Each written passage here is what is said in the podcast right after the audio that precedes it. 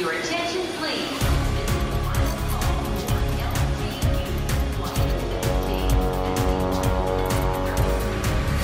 A hora dos portugueses.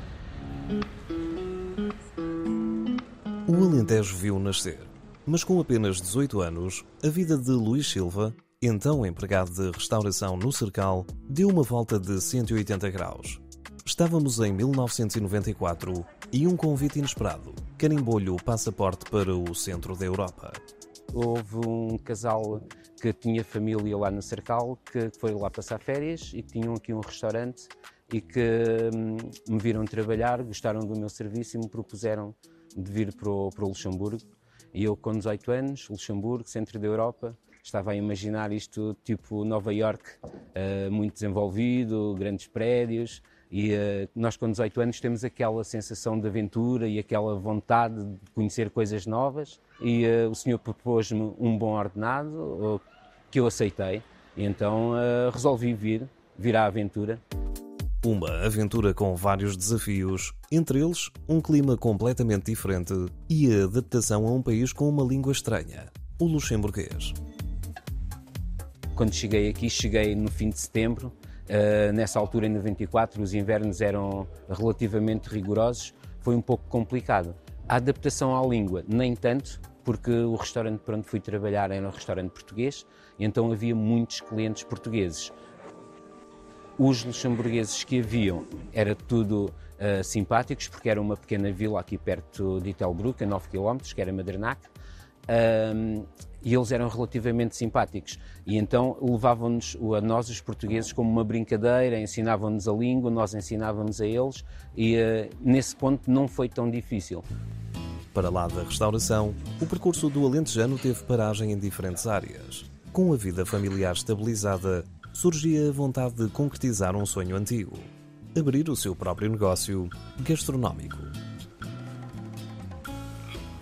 Encontrei este espaço em plena grande rua, aqui em Telbruck, que me permite ter um horário uh, de dia, diurno, uh, abre às 7 da manhã, sirvo uns cafés aos clientes antes de irem para o trabalho. Entretanto, começamos a preparar o prato do dia uh, e depois fazemos o serviço de meio-dia, do, do prato do dia.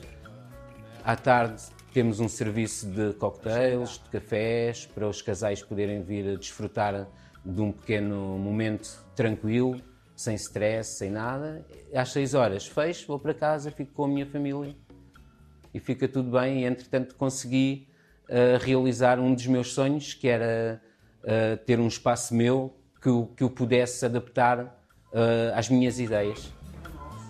E do sonho à concretização das ideias, nasceu o restaurante a quem empresta o nome.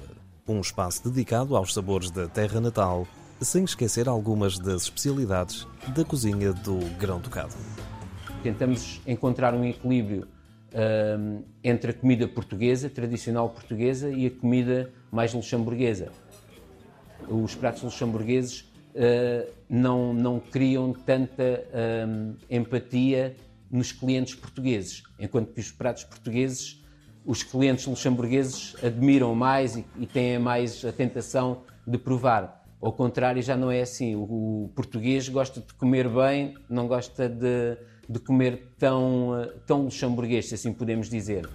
Um equilíbrio nem sempre fácil de conseguir, mas que continua a ser um dos motos do dia a dia entre pratos de um empreendedor alentejano que é já um rosto familiar na restauração do norte do Luxemburgo. Londres, Luxemburgo. Rio de Janeiro, Paris. São Paulo, Lyon. Manchester. A hora dos portugueses.